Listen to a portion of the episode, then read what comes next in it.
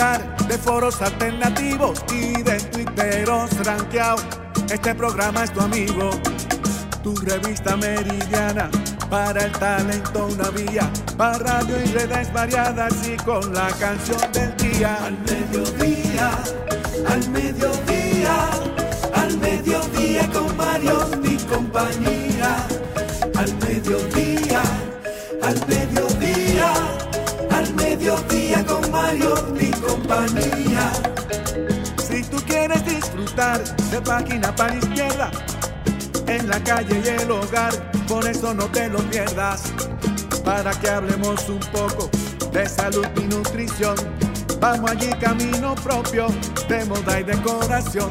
Al mediodía, al mediodía, al mediodía con Mario y compañía. Hola, hola, hola, hola, saludos, saludos, mediodía. Aquí estamos, aquí estamos, al mediodía con Mariotti y compañía. Diversidad divertida, información sin sufrición. Radio y redes, redes y radio, radio, radio, responsable. Jenny Aquino. Me encantaría que usted siempre tenga gripe porque se oye súper bien. Yo no, parezco una chicharra, de esa, una guaguita anunciadora de esa. de, Le vendimos la patilla de qué sé yo qué. Mira, así como, con esa. ña, ña, ña, Así me oigo yo. Ah. Pero usted no, usted se puede poner a cantar ahora Arenas del Desierto y le queda lindo. ¿Y cómo sería? Hace tiempo que te hablo. Vaya cantando usted, yo no, le doy no, la letra. No, no, no, cante usted, cante usted. Bueno, señores, hoy 30 de octubre, ya decimos Arena adiós. del desierto. Arena. Eso era Arena del Desierto, eso lo cantó creo que, que El ébano. Colón, La voz de Ébano. la Exacto. espiga, la espiga de ébano, y en algún momento creo que la interpretó López eh, Balaguer. Sí, pero me gusta más por la voz de Eva, ¿no? Pero nosotros la cantábamos en, Rafael serenata. Colón, Rafael. Colón, el más emblemático. Sí, yo tengo un tío que es bajo y él me, me lo cantaba. Yo le puse mi tío profundo por su voz tan sensual. Le digo, mi tío profundo. Busquen, siempre. señores, busquen en la historia, busquen en la historia, porque imagínese usted aquí un programa, un programa comenzando a hablar de Rafael Colón. Ajá. Imagínense ustedes. Luna sobre de el López. Balaguer, nadie se recuerda de eso. Salude. Ya, bueno, Pero señores. Wikipedia está ahí Sí. y YouTube. Sí, Y, y estará, haga- habrá algún video en YouTube de Rafael Colón. claro que sí. ¿Seguro? Ay, claro, búscame por favor. Ahí, Rafael Colón, Arenas del Desierto. Porque hay que ver, a mí, como yo cantaba en la rondalla, era una de nuestras serenatas favoritas y me encantaba. Había uno que tenía la voz grave y lo cantaba y eso es una sensualidad total. Les cuento que hoy es Día Mundial del Fisiculturismo. Tenemos tres, no, no, no, gracias a Dios aquí no. Una actividad física ampliamente practicada en varias partes del mundo basada en el desarrollo y aumento de la masa muscular. Mira, Ahora. mira Carlito ahí. No, no, no, no, no. Gracias a Dios él no es fisiculturista porque hay una desventaja en los fisiculturistas. Oye, normalmente se sobrecargan el hígado y el riñón y tienen problemas de retención de mucho líquido, aumenta el nivel de azúcar en la sangre por la presión sanguínea gracias a todos los anabolizantes. Y dice, y luego pueden sufrir también atrofia testicular, disfunción eréctil y mayor propensión Álvaro. al cáncer prostático. Ah, prostático Prostático. prostático. Así que ya ustedes saben, no es tan bueno ser fisiculturistas, ¿eh? Oye, hay muchos que terminan de- eh, desfigurados. Ahí está el caso, ahí está el caso de quizás el fisiculturista más famoso que no, no llegó al cine, porque el más famoso, digamos que es Paul fue- eh, Schwarzenegger. ¿Ah, Arnold, sí? Arnold Schwarzenegger, eh, Schwarzenegger debe ser el fisiculturista más famoso. También el de Hulk, eh, Lou, Lou Ferriño es que se llama, el de Hulk. Ese mismo. Eh, quizás eh, la Pero roca, no claro. Pero la roca era la roca era, luchador. la roca era un luchador bien fuerte, pero no era No fisiculturista. fisiculturista. Pero estamos hablando de los dos más famosos, que son Schwarzenegger y, y Lou Ferriño. Ahora, en el caso de Coleman, Exacto. Coleman, que fue el, el, el de mayores campeonatos, que hizo una fortuna, una fortuna con Sin productos. de- del renglón. Sin, exacto, sin ir para el cine, para la televisión, nada. Coleman hizo un dineral, pero terminó físicamente muy mal. Sí, problemas de rodilla, problemas claro, de caminar. Precisamente, precisamente por lo que dice, por lo que dice Jenny. Y hay una serie súper interesante en Netflix de Coleman. Sí.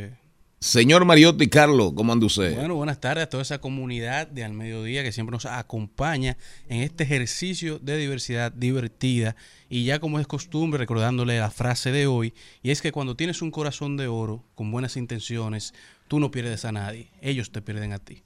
Oh, caramba. Don Charles Mariotti, ¿cómo está usted? Muy buenas tardes, mi gente. Feliz y agradecido de estar con todos ustedes. Gracias por sintonizarnos. Este programa apenas comienza, no se muevan de ahí.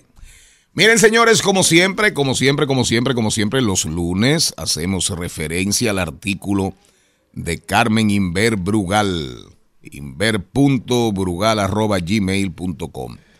Eh, todo en minúscula en la columna de opinión del periódico Hoy, lunes 30 de octubre del 2023. Precisamente en la página 23. Ella, el título de hoy es La hazaña del renovador. Si usted no, no tiene que adivinar ni, ni, hacer ningún esfuerzo para que sepamos que se refiere a Radamés Zorrilla Osuna, el presidente del Partido Cívico Renovador, y ex general, digo general retirado, general retirado y fue comandante del ejército. Para que nos ubiquemos y pongamos en contexto, oigan lo que dice en un párrafo. El renovador, entre comillas, desafió la narrativa de virtud que adorna al mandatario y a su partido. Hizo jurar al jefe del Estado y candidato del PRM, por Dios, por la patria, por su honor, que compensaría que compensaría el respaldo a la reelección y que no será gratis incluir, incluirlo a él en la boleta del PCR. Astuto pidió para el futuro y aseguró el presente. ¿Jura usted darnos la oportunidad de nosotros ser parte del tren gubernamental desde ahora y también para después? Tranquilo y sin rubor, un satisfecho candidato y presidente, mano derecha levantada, se acercó al micrófono y su firme lo juro selló el contrato y de inmediato retumbaron los aplausos. La escena recuerda las acciones de Morrobel, aquel grotesco personaje creación de Freddy Veras Goico, superado en su esencia por la realidad política. El juramento obliga, jurar en vano es pecado y también infracción brillante como siempre. Carmen Inver Brugal. El amor que tanto anhelo y mi vida va pasando cual arenas del desierto donde el sol solo acompaña al mediodía,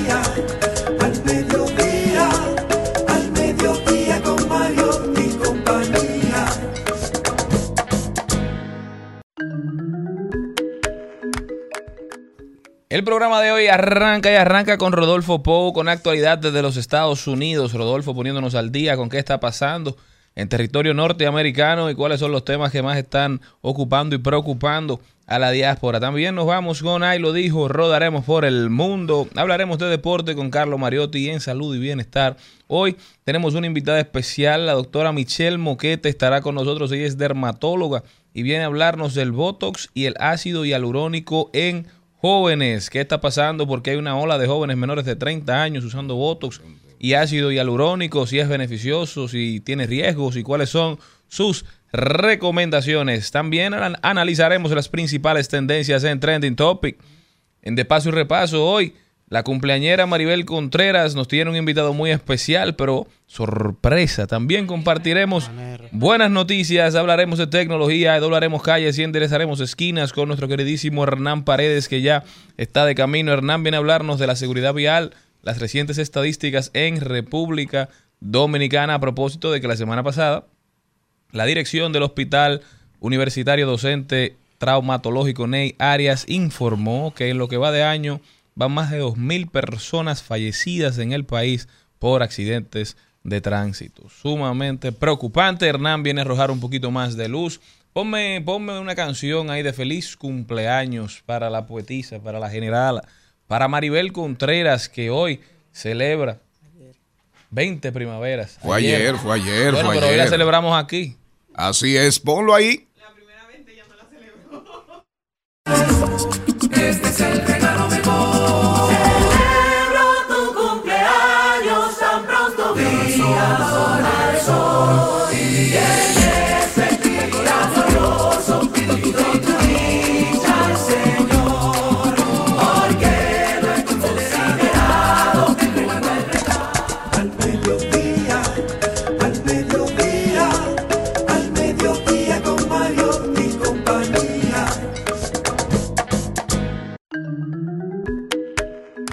Recuerden, nunca olviden Rumba 98.5 FM para la provincia de Santo Domingo, el Distrito Nacional y áreas, zonas, territorios circundantes. Cool 106.9 FM, emisora regional del Este, transmitiendo desde Punta Cana, el país más bonito de la República Dominicana. Premium 101.1 FM para prácticamente todo el Cibao Central. Comenzando tirando desde Santiago, la ciudad corazón, para Moca, La Vega, Salcedo, Bonao, San Francisco de Macorís. Todos los sábados y domingos, sábados y domingos, nuestro resumen a las 12 del mediodía, resumen de una hora por Telefuturo Canal 23. Transmisión en vivo en nuestro canal, arroba al mediodía radio canal de YouTube al mediodía radio. También estamos por rumba985fm.com. Nuestras cuentas, agréguenos. Nuestras cuentas en Instagram, X, TikTok, arroba al mediodía radio. En breve, después de este cambio, después de este cambio, venimos con Rodolfo Pou desde los Estados Unidos. Atención el tema, atención, atención. Mike Pence, Mike Pence se retirará del, se retira de la carrera presidencial de los Estados de los Estados Unidos.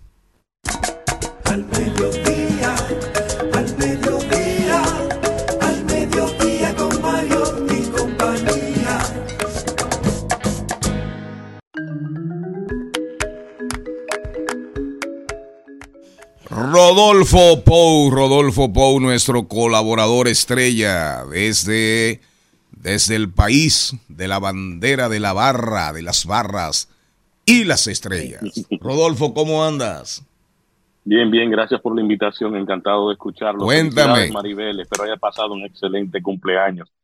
Y felicidades al programa con el nuevo alcance. Creo que ya estamos en el Cibao y en el Este, me parece fascinante. ¿Cuándo los recibo por aquí en Miami? Así es, estamos en la región este full y en el Cibao también. Tenemos alcance prácticamente nacional. Rodolfo, Rodolfo, la política, la política, compay, la política. En Estados Unidos ahora, Mike Pence dice, me retiro, no voy. ¿Qué significado tiene esto en el escenario, en el escenario de hoy? Mira, él como candidato presidencial se suma al retiro también de, Mitt Romney, quien fue eh, candidato presidencial en el segundo periodo eh, de eh, Obama. Y esto ya fija la tendencia de que ese partido ha cambiado el perfil que tradicionalmente lo identificaba. Era un partido conocido por ser de, si se quiere, conservador o, con planteamientos de- del área, si se quiere, conservador en contraste contra los, los demócratas que son liberales. Su, su, su retiro de esto eh, confirma de que ya ese partido no tiene esos perfiles. El partido sí sigue siendo dominado por una, si se quiere, una membresía blanca que se siente cada vez que está perdiendo eh, el control del país y, la, y los números lo, así lo fijan. Eh, Para que entendamos, en el año 2005, 67% de la población de los Estados Unidos era blanca, decir, blanca no hispana. Pero para el 2050 esa reducción va a ser impactada con 20%. Vamos a pasar de 67 a un 47%. Y el Partido Republicano siempre ha contado con una gran membresía anglosajona, blanca, norteamericana, que la mayoría o son rurales o son evangélicos. Eso no se le puede, eso es parte de la, de la membresía de ese partido, corresponden a los sectores evangélicos o a los sectores rurales. Muy diferente al Partido Demócrata, que se ve en crecimiento, no porque yo tenga, eh, me sienta identificado con las líneas del Partido Demócrata, sino porque los números así lo indican. Y los latinos solamente de 14% que fuimos en el 2005 vamos a pasar a ser 29% de la población de los Estados Unidos. Y el partido que acoge a los latinos es el Partido Demócrata. Es decir, que ya ellos están leyendo eh, eh, los próximos 20 años y entienden que el Partido Republicano ahora lo que está tratando es de sobrevivir como clase étnica o clase racial, si se quiere. Y ya en ese mundo Pence no cabe. Rodolfo, Rodolfo, ese yo pienso que tu análisis eh, más o menos va, va en la línea de lo que más o menos también yo pienso y he, y analizado. Ahora, eh, lo siento un poquito arriesgado tú. Es decir, el Partido Republicano en la medida que predomina, que predominan los latinos, sobre todo los mexicanos, los centroamericanos, en esa misma medida, eso es inversamente proporcional al descalabro del Partido Republicano.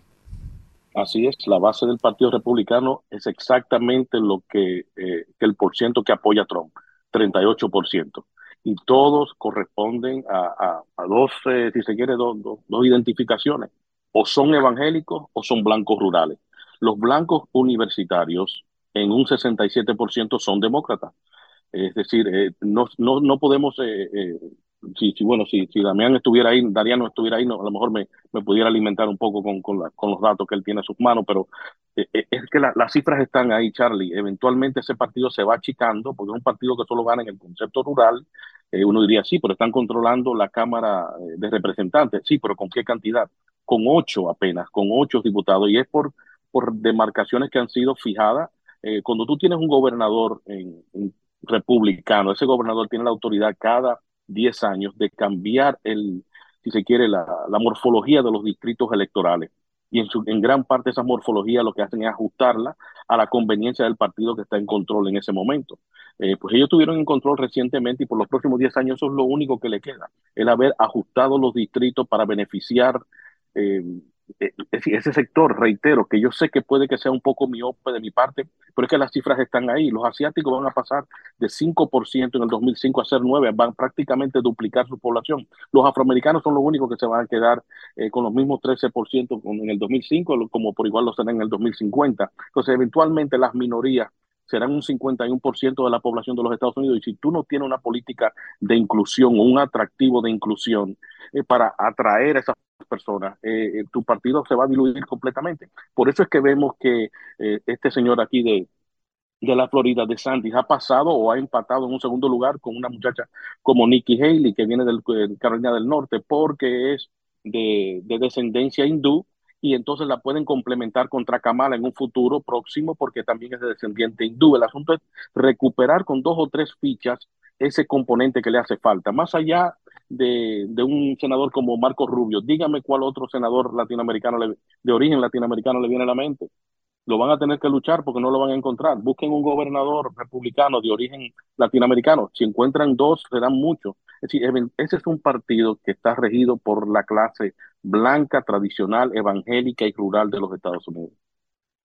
Aquí no. Rodolfo, algo de que me llama la preocupación. Sí. Eh, bueno, eh, se tendrá que hablar de otra cosa, de lo que es el racismo, porque antes, normalmente tú sabes que yo hice un curso allá en Estados Unidos, aquí de, de, de la embajada, y decían, eh, la periodista Jenny Aquino negra que está en RCC Media, que es una población blanca, porque llamaba la atención esa división tan fuerte que hay.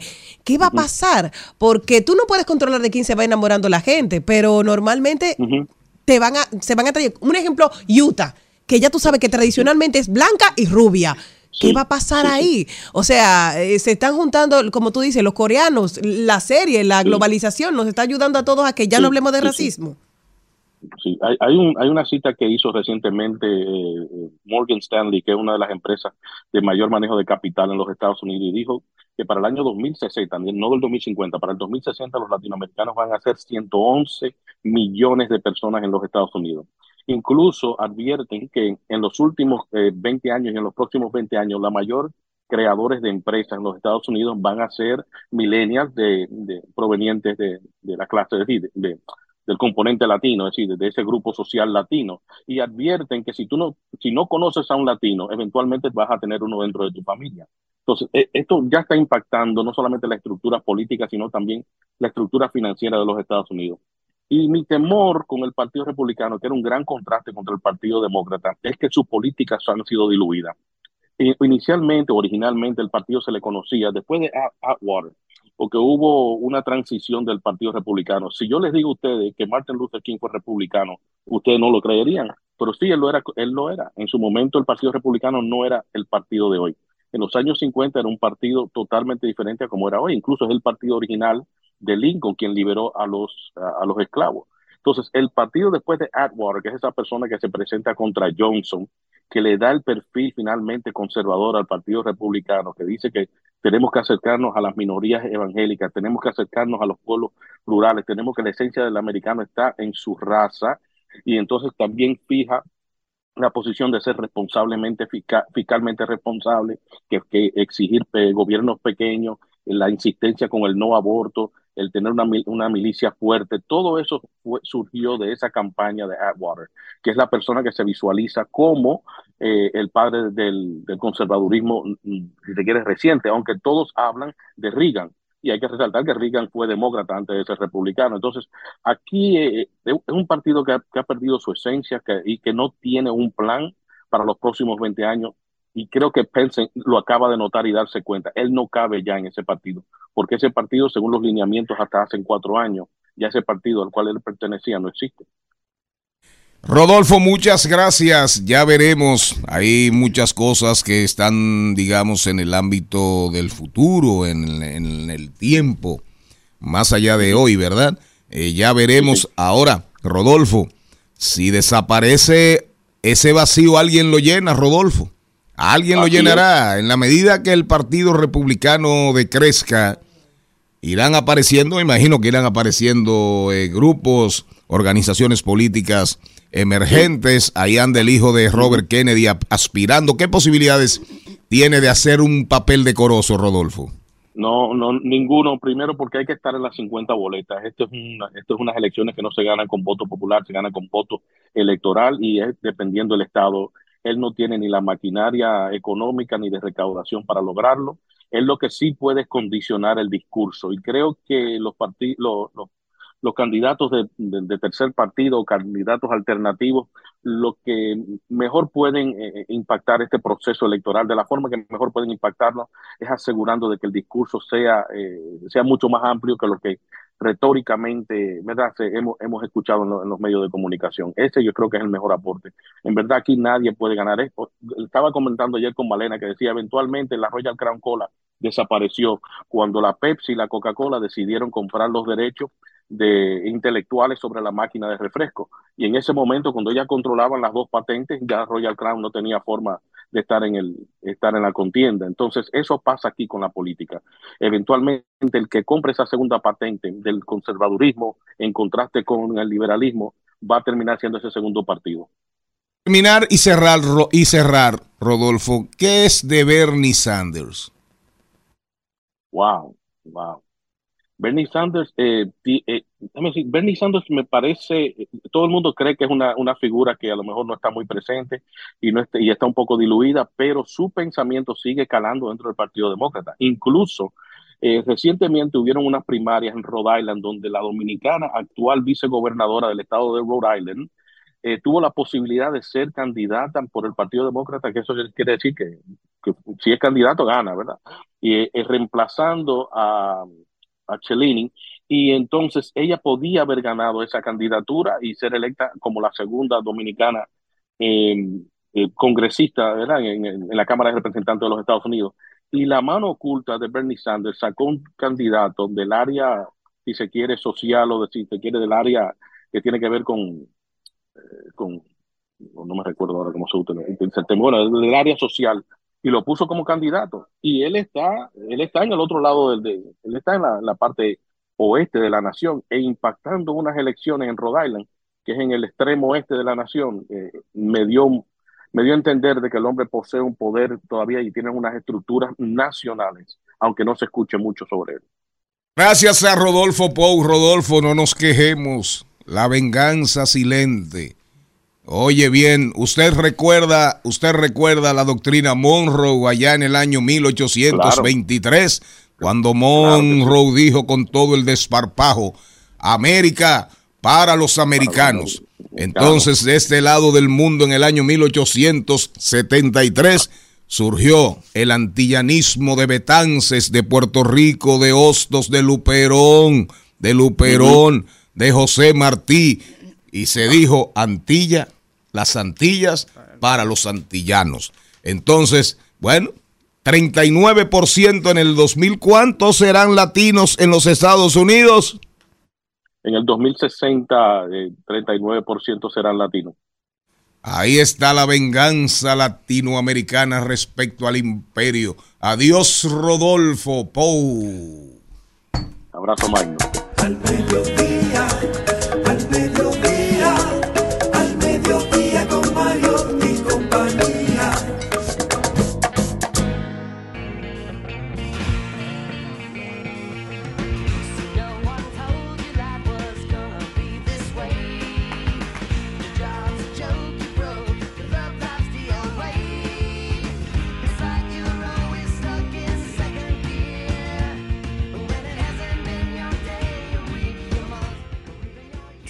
Señores, y la- lastimosamente el fin de semana apareció sin vida el cuerpo de Matthew Perry, quien encarnara, digamos, el personaje de Chandler en la famosa serie Friends durante casi 10, durante 10 temporadas, 10 años y un poco más, una serie icónica, ¿verdad? Una de las primeras series en irse viral, una de las series que todo el mundo ha visto, unos personajes con los que todo el mundo se puede sentir identificado. Matthew Perry, que en el pasado había lidiado con temas de alcoholismo, con adicción a sustancias prohibidas.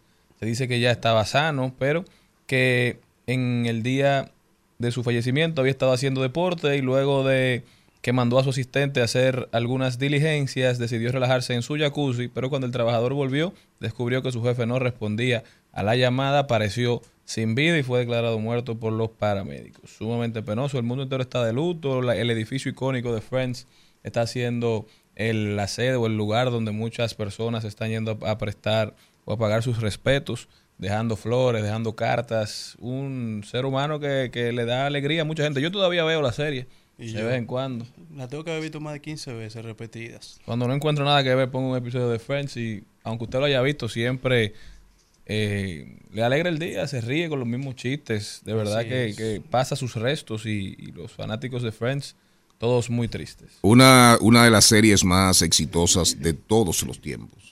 El capítulo en donde todos perdimos un amigo se llama. ¿Cómo fue? El capítulo en donde todos perdimos un amigo. Pues sabes que los capítulos de Friends siempre inician así. Los nombres son así. El capítulo donde pasó tal cosa. Ah, ok. Entonces, el, el fallecimiento de Chandler Bing, Matthew Perry, todas las personas están utilizando el hashtag, el capítulo en donde todos perdimos un amigo, porque así lo sentíamos, era un amigo de todos. ¿Y se sabe la causa de la muerte? Ahogamiento, dice. Fue ahogamiento, ¿no? Pero Pero, creo que la- la se ahogó no en un, ya- completa en un todavía. jacuzzi, de Lo por que, Dios. se habla, lo que se habla es que hay un paro cardíaco Ah, y entonces, bueno. claro, él estaba bañándose, supuestamente ahí llegó el, el- el paro cardíaco y entonces decían que era ahogamiento porque la persona que llegó cuando está llamando al 911 lo hab- le había sacado la cabeza que estaba ahí. Entonces, ¿qué, qué- qué eso? Todavía la autopsia no tiene nada definitivo, pero dicen que fue eso, según un paro cardíaco y esto le provocó entonces el ahogamiento. ¿Pero tenía algún tipo de adicción? ¿Se sabía, de, se sabía de algún tipo de adicción? estaba tranquilo, aunque sí en su casa encontraron varios tipos de medicaciones que tenía, entre ellas para el corazón, o sea, cardíaco. Durante Ah, ok. varios años siempre tuvo adicciones y él mismo habló de que durante 60, eh, tuvo varias, se internó 65 veces para desintoxicarse. Bueno. Pero muere un bebé, muere a los 54 años, de Sí. verdad Era el que... más joven del cast de Friends. Señores, seguimos. Diversidad divertida. Información sin sufrición.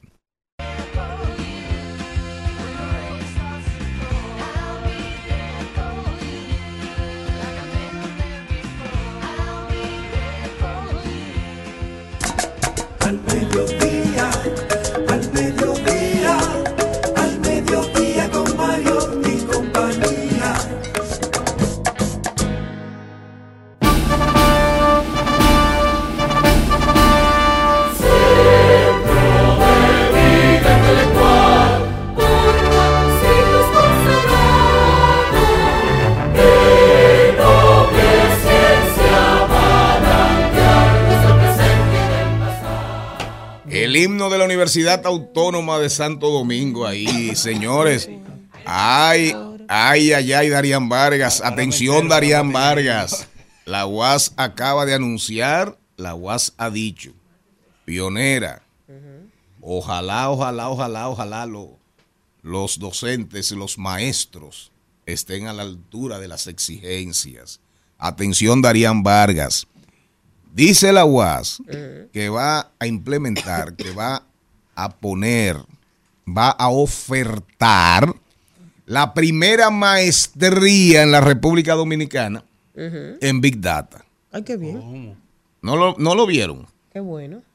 Atención, Darían Vargas. Darían va a ser los profesores. Es- Tú acércate a la UAS, que la UAS es la que mejor paga. Sí. La UAS es la que tiene los mejores planes de pensiones, salarios para los maestros, s- cuatro o cinco veces más que cualquier otra universidad de la República Dominicana. Señora Contreras, ¿a usted no le gustaría dar, dar clases en la UAS? ¿Dónde, ¿Dónde es que usted da clase? En Pucamaima. Ahí pagan menos que en la UAS. No, Hay- hay que están, están pagando la hora igual. Igual que en la UAS. Sí. Segurito. Segurito. ¿Y usted dónde da clase, señorita Aquino? Estaba en INTEC, fue mi última. Y paga igual que la UAS y que la Nunca, Pucamaima. nunca, Ajá, anda pa'l carajo. No. Darian Vargas, ya tú sabes, pero un aplauso a la UAS. Sí, que cumplió 485 aniversario este pasado 28 de octubre y estuvimos yendo el, el coso, eh, su, su canción, su. Eso es, eso es súper, súper importante. Ojalá de verdad Ah. esta, esta maestría eh, cumpla con, con los parámetros, eh, los profesores, los profesores sean verdaderos profesores y datistas y, Y big datistas. Están incentivando mucho a la estadística. Desde hace mucho tiempo se hablaba porque nos faltaban estadistas.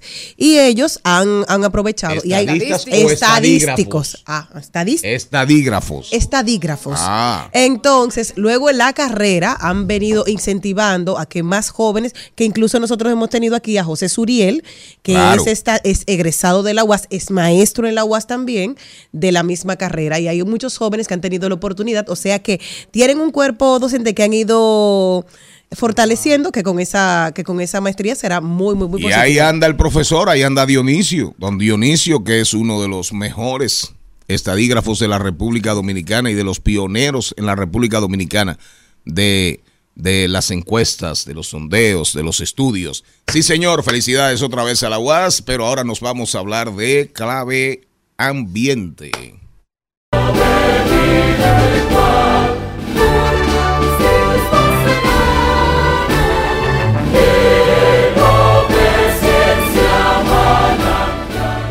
En Al Mediodía, con Mariotti y compañía. Clave A. Clave A. Y ahora, vamos con Clave A. Señores, y por fin ha llegado la solución a España. España ha dicho, hemos visto muchos reels de muchas personas que utilizaron de una manera rudimentaria eh, muchísimas botellitas plásticas. La llenaban de arena y esto se hacían como casitas y eran bloques y hacían. Pero en España ya hay una empresa que empezó by Fusion que se encarga de transformar los desechos plásticos y hacerlos en bloque de concreto. Se quiere crear un un edificio sostenible a partir de los desechos de em, botellitas plásticas. Esa es una de, los, de las soluciones que podrían hacer. Hay dos cosas que preocupan mucho a la población en clave ambiental. ¿Cuáles son? Una es las botellitas de plástico, cómo eliminar ese plástico de un solo uso. Y la segunda es los las toallitas húmedas que normalmente se utilizan para higienizar los bebés. Entonces, ¿qué pasa? Que esas son muchas, no, no hay forma de cómo reciclarlas y era la otra solución que están buscando una alternativa. Pero entre ellos se quiere superar que 700 millones de toneladas de desechos en menos de 20 años sean las próximas construcciones en España. Gracias a Jenny Aquino. Vamos ahora, vamos ahora a recorrer el camino, el camino de los deportes. El músculo y la Al mediodía, al mediodía,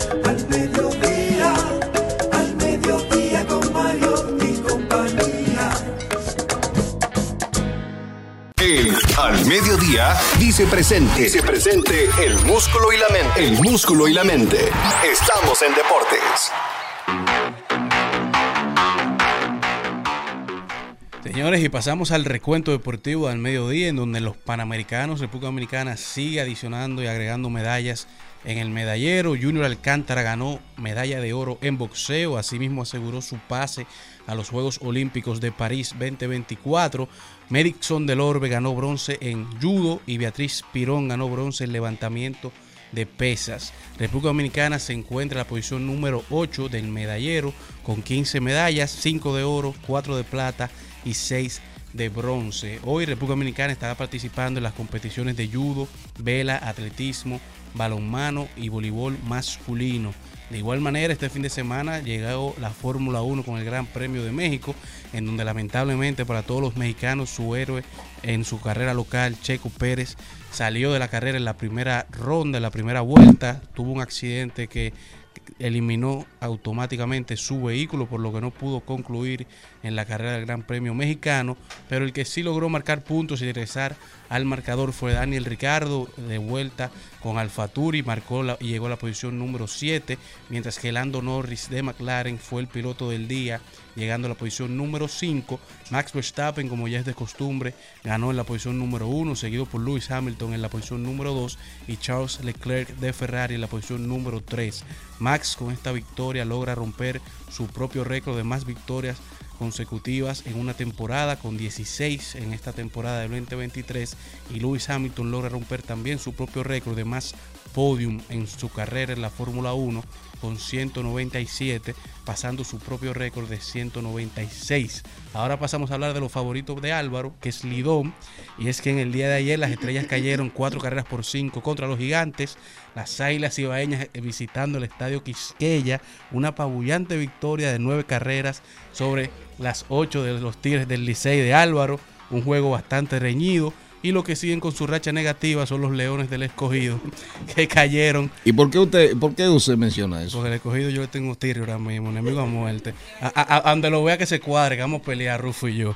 Perdieron cuatro carreras por siete sobre los toros del este, dejando a los gigantes liderando la tabla con seis victorias y dos derrotas, seguidos por los tigres del Licey con seis y cuatro, águilas cibaeñas cinco y cinco, los toros y las estrellas empate 4 y 5 y los leones tres victorias y seis derrotas. Mire, eh, hablemos de la Serie Mundial, Ahora mismo, hoy, por favor. Hoy, hoy el día libre, pero el, el partido que se había cancelado entre los gigantes y los leones por lluvia, se había pospuesto por lluvia, se reaccionó para el día de hoy, por lo que hoy estarán jugando gigantes y leones. En Y- el estadio Quisqueya. No. Allá. allá. Entonces mañana regresan a la acción Gigantes y Leones otra vez en el Quisqueya, Estrellas y Águilas en el Cibao y los Tigres estarán visitando a los Toros en el Micheli. ¿Usted no quiere ir a San Francisco esta noche para invitarlo? ¿Usted va? no, no, si usted va, yo voy. Si usted invita, yo voy. Ah, ok. Ponga la gasolina, la boleta y lo que nos vamos a beber. Mientras que ya pasando a lo que quiere hablar de un productor, las grandes ligas arrancó la serie mundial, ya se disputaron dos partidos. Eh, los dominicanos que están participando en esta serie mundial en el equipo de Arizona son Ketel Marte, Geraldo Perdomo, Miguel Castro, Luis Díaz Frías y en Texas tenemos a José Leclerc y a Leody Taveras. La serie mundial dos partidos en donde los Texas Rangers se llevaron el juego 1, seis carreras por 5, mientras que Arizona regresó en el juego 2 y empató la serie, nueve carreras por 1, o sea que hoy venimos al juego 3 con una serie que está empatada. Hoy pasamos de Texas a Arizona, la, la casa será en Arizona hoy para los Diamondbacks, y en donde el dominicano Ketel Marte rompió el cuádruple empate que tenía con Manny Ramírez, Derek Jeter El y cuádruple. cuádruple empate. Empate. Manny Ramírez, Derek Jeter y Hank Bauer con en el segundo partido de la serie, en donde se convirtió en el jugador con más partidos consecutivos en la postemporada De toda la historia. hit en toda la historia. 18 juegos. Así mismo es. Y rápidamente, porque tenemos aquí, a- vamos a hablar con dos jóvenes, tenemos dos, con una, ah, con una, una invitada, eh, Michelle Moquete, dermatóloga. Rápidamente, La verdad que lo de el, el- lo de Jokic no tiene madre. El Joker está quemando el aro, diría. Acabó con Oklahoma. No, está acabando Le con dio en la completo. madre, le dio en la madre, creo que 28 y como 13, 14 rebotes. Sí, lo, lo comentábamos después del día 1 de la NBA, cómo el equipo completo de Denver se ve en un nivel de, de compenetración, que, ellos, que tú ves que ellos van corriendo la cancha y ellos saben dónde va a estar cada quien. O sea, han llegado a un nivel de, de- de confianza y de conocerse tanto que se nota en el juego, tanto ofensiva como Sin defensiva. lugar a dudas. Y va a ser difícil para otro equipo ganarle a ellos. Sin, lu- sin lugar a dudas. Lo de México en la Fórmula 1 ayer fue realmente muy triste. Cuando Así usted es. veía las entrevistas, ahí estaban los mexicanos llorando, llorando, llorando, llorando, porque fue en la primera vuelta En que se primera. fue. En Él la de hacer primera. overtake, vio una brecha, pero lamentablemente salió mal y quedó fuera. Así es. En breve, cuando regresemos, Michelle Moquete, dermatóloga. Oigan el tema. Atención, Celine Méndez, invitada hoy de este programa, Celine Méndez. Celine, ¿qué usted sabe de Botox y ácido hialurónico? Míreme la cara. Há- Hágase así, mi amor. No, maestría. ella va a saber si yo tengo ¿Eh? no. de Ahora, examen. se supone, ahora quien le pone eso a usted es una estrella. Bueno, pues entonces debería. ¿Será Michelle Moquete que le pone eso Pero a ella usted? debe de decirlo. Si vengo del médico ahora y me dijo, wow, Celine, pero usted se ve muy bien. Ay, Pero, ¿verdad? Sí, porque no Te- tengo nada de eso. Te lo dijo el médico. Sí, porque cuando ven la edad de uno y ven la y, cara. y era el ginecólogo. Cuando vio la cédula. Ay, Charlie, perdón. Charlie, tú eres secretario del PD. Tú no estás en esa. Se sabor a café, mantequilla y calma. Mañana neblina, rocío en la ventana, huele esa tierra bendita, mojada. Eres la obsesión del sol en la mañana. Acércate para que veas. Este Presentamos 2020. 2020. Salud y bienestar. En Al Mediodía. Con Mariotti y compañía.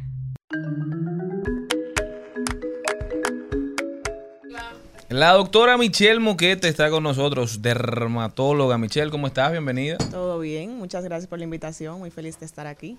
Michelle, cuéntame de esto, Botox y ácido hialurónico en jóvenes. Yo tengo varios amigos que no pasan de 30 años y que ya no pueden, uno no sabe cuándo están felices ni cuándo están tristes. A mí desde que tengo 25, 26 años me están hablando de que estoy necesitando una ayudita.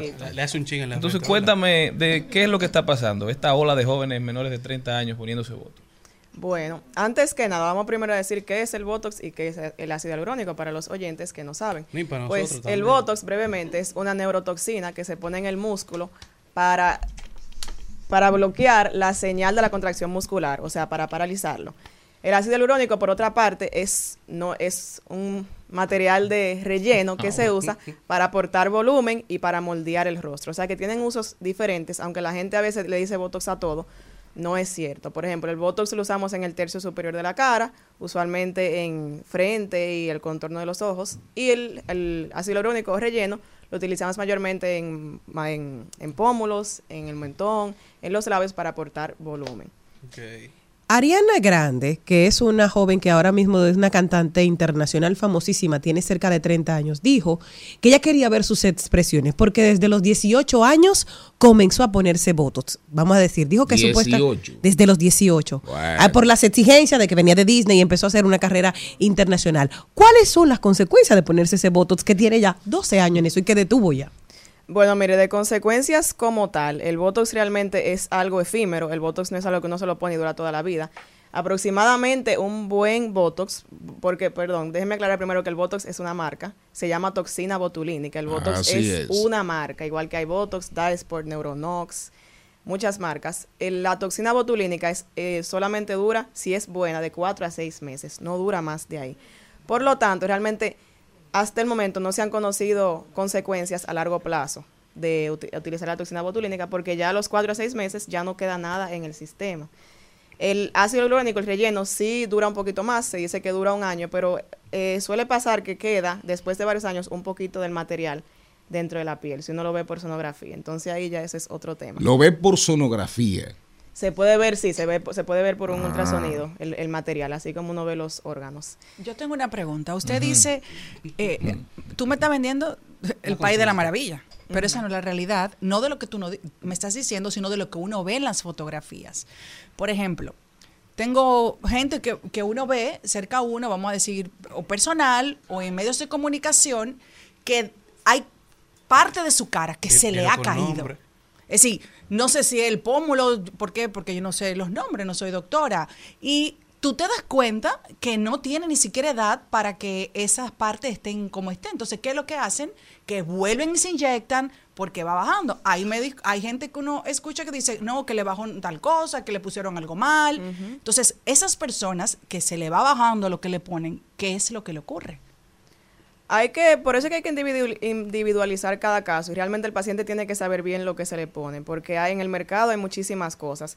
Pero sí suele pasar que el ácido hialurónico, como es un material de relleno para volumizar, sí puede hacer que el rostro se vea un poquito más caído. Si se pone al, pa- si se pone al paciente equivocado o si se pone mal. Usualmente las personas que se ven hechas, entre comillas, o abofadas, o como que no, no, no tienen, no lucen tan bien, usualmente eso es consecuencia de un ácido, de un ácido hialurónico mal colocado o demasiado, que se pone encima del otro, encima del otro, encima del otro, entonces se ve así. Pero realmente, em, por eso es que al paciente hay que realmente individualizarlo. Y en cuanto al- a la pregunta que me hacía Adriana Grande, como había dicho, realmente si es Botox, no tiene así consecuencias a, a largo plazo porque es algo que se va a ir, que, se, que va a desaparecer. ¿Y para dónde se va? Bueno, se, se degrada, se degrada, o sea, se, se gasta, por así decirlo. Maribel, Quería saber eh, qué edad tú recomiendas. ¿Qué edad tú recomiendas para empezar a ponerse? tú y yo, tú y yo hace ratos Que debimos que ponernos. debimos. Miren, realmente eso va a depender de cada persona, porque quizás, eh, o sea, no sé bien sus edades, pero realmente hay personas que ya desde una corta edad ya tienen líneas de expresión. Oh, mire uno Ya aquí. tienen líneas de expresión. No, pero es que todos. Entonces, yo tengo una niña de 10 años y tiene línea de expresión, Exacto. porque si se Sí, sonríe, sí. tiene sus No, claro, líneas aquí sí. Pero usualmente digo, por ejemplo, en la frente. Claro, Entonces, el río Mississippi. El Botox se pone pa- funciona para arrugas dinámicas. ¿Y qué son arrugas dinámicas? Son arrugas que, sale- que salen cuando uno hace expresiones Claro, como estas. así Hay es. arrugas que no son dinámicas, que son arrugas que ya están, que es cuando, cuando uno tiene la cara como resting, o sea, que no, no haciendo expresiones, ya se ven arrugas. Esas personas se le dice que, están un poquito tardes para el Botox, porque el Botox es para arrugas dinámicas, las elimina. Ahí. Pero las arrugas que no son dinámicas, el Botox las mejora, O no sea, las elimina. Del 6 que vemos aquí, como tres no, no le pueden ya.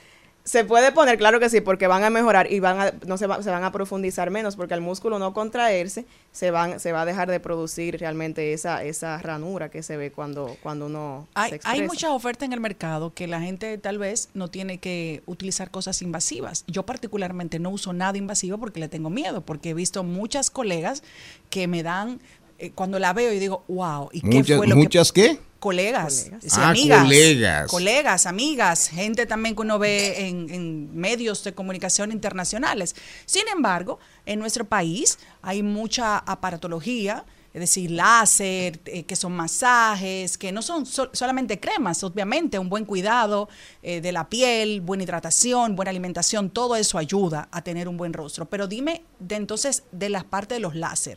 ¿Los láser también pueden ayudar a que uno eh, pueda disminuir esas líneas de expresión? Sí, realmente los láser son una, una excelente opción para rejuvenecer. Se utilizan bastante y es un efecto mucho más natural, porque ¿qué hace el láser?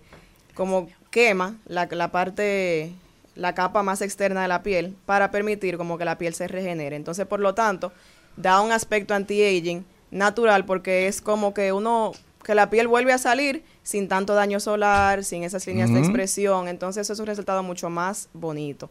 ¿Qué pasa con el láser? El láser no es para todo el mundo. El láser en fototipos muy altos, dígase pieles muy oscuras, no es muy aconsejable porque pueden manchar. Entonces, por eso es que hay que individualizar. En pieles paciente. muy oscuras. Pieles muy oscuras. Como la mía. Yo no recomiendo mucho el láser porque el láser puede manchar. Además de que el, que el paciente que se, le, que se le da láser no se puede exponer al sol. Pero yo uso, yo soy paciente de láser, voy a la playa, De soy depila- oscura y de me va- depilación láser. No, no, no, no. Yo uso láser y, y puedo, si quiere decir dónde lo hago y, y estoy feliz y se lo he recomendado a Charlie que se lo, que se lo voy a mi Ujú. intercambio. Yo no me hace quiero, yo quiero pero- conocer ese doctor. Ay, en- el en doctor VIP láser. Laser Clinic que tiene Los- más de 25 años en nuestro país. Sí, hay, hay láseres que no son tan invasivos, pero el láser realmente que se usa para rejuvenecer. Digo, perdón, láser no es, tal vez yo estoy utilizando, Ah. utilizando el término mal de la máquina.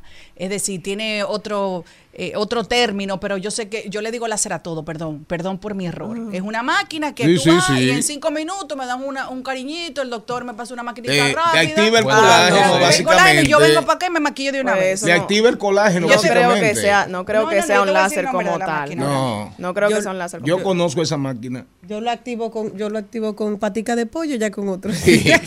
Mira, una, una, una pregunta, eh, Michelle. Dígame. El colágeno, el que viene en ampollas, fraude, ¿sirve o no sirve? Por ejemplo, venden unas ampollas muy famosas de, ¿cómo se llama? Colágeno. De Mirto, Mirta, qué sé yo, Martí. Ay, H10. Martí venden, eh, eh, hay dos o tres marcas que te viene el colágeno, tú te lo tiras ahí, te lo pones, ta, ta, ta, ta, te da tu masajito, ta, ta, ta, ta. Eso sirve. Pero el que untado, no El que tú te untas, colágeno que tú te untas. Mire, realmente el colágeno untado no hay evidencia de que funcione para, re- para rejuvenecer Está la piel. tu dinero. Así Estoy como el bebido. dinero. El colágeno bebido es está muy en boga porque la gente lo usa para todo. ¿Y, y, y- y cómo se bebe? Eh, así, como Uno un lo, jarabe. disuelve, uno lo disuelve en Ah. agua, un polvo. No Y se lo uno se lo puede echar una, una batida a un vaso de agua. El colágeno bebido sí hay evidencia que funciona muy bien para las articulaciones. Por ejemplo, los pacientes ortopé- ortopédicos que tienen problemas de rodilla, problemas de tobillo, problemas de espalda, el colágeno, yo realmente he visto, o sea, he escuchado testimonios de pacientes que realmente han mejorado muchísimo tomando colágeno. Sin embargo, no es tan efectivo, no se ha demostrado la efectividad para, para rejuvenecer. Es, mucha gente sabe que luego de los 25 años el colágeno va en picada, se deja de producir Ah, colágeno. sí. Entonces, realmente buscarlo la- en diferentes fuentes. todos Claro. estamos en búsqueda de cómo, de cómo recuperarlo, de cómo retenerlo para que no se nos vaya. Y realmente lo más efectivo hasta ahora son, además de un buen skincare, evitar la exposición solar, o sea, utilizar protector solar, porque eso es lo que Y más por envejece. contacto, doctora, se pega el, el colágeno. Ajá. Yo he escuchado Bueno. gente como Dicen que- que necesitamos un- un marido que más sí, que hay gente que se chupa el colágeno del otro. Mm, Sí. hay No hay evidencia de eso ¿Quién- tampoco, quién pero yo lo he visto, yo creo que yo creo que sí. No hay yo, prueba, yo he pero visto gente que se, duda. rejuve- re- se rejuvenecen por compa- en, en compañía de otra persona, pero no hay es evidencia la científica de esto. Es la actitud. Endimetro se llama la Déjame-. Eh, una déjame- última, Vaya. una Ah. última pregunta, Michelle. Eh, muy interesante. Pero va- vamos, vamos al tema sobre las, la vitamina C y los famosos antioxidantes. Sí, buena pregunta. Hay gente que dice, bébase, que si yo, cuántas pendeja- pendejaditas de Vitin C, pastillitas, y eso le va, después de los 50 años, eso le, le reactiva, le saca el colágeno, el colágeno escondido. ¿Qué evidencias científicas hay de eso? Bueno, en- es, como, es como digo, realmente no hay una sustancia así que uno se tome que realmente haga que uno produzca colágeno o lo estimule como tal. Sin embargo, la vitamina C tiene muchísimos beneficios. Es muy buena para el sistema inmune, eh, o sea, nos protege de, de- de enfermedades. eh, y también, ya untada, yo siempre la recomiendo. O sea, a cualquier persona que no tenga contraindicación, dígase que no tenga una alergia o que lo, lo irrite, porque puede irritar, yo le pongo en su régimen de belleza una vitamina C. ¿Por qué? Porque es un súper buen antioxidante. Dígase que, que es un antioxidante que nos protege de los, de los radicales libres, que son los que producen el envejecimiento.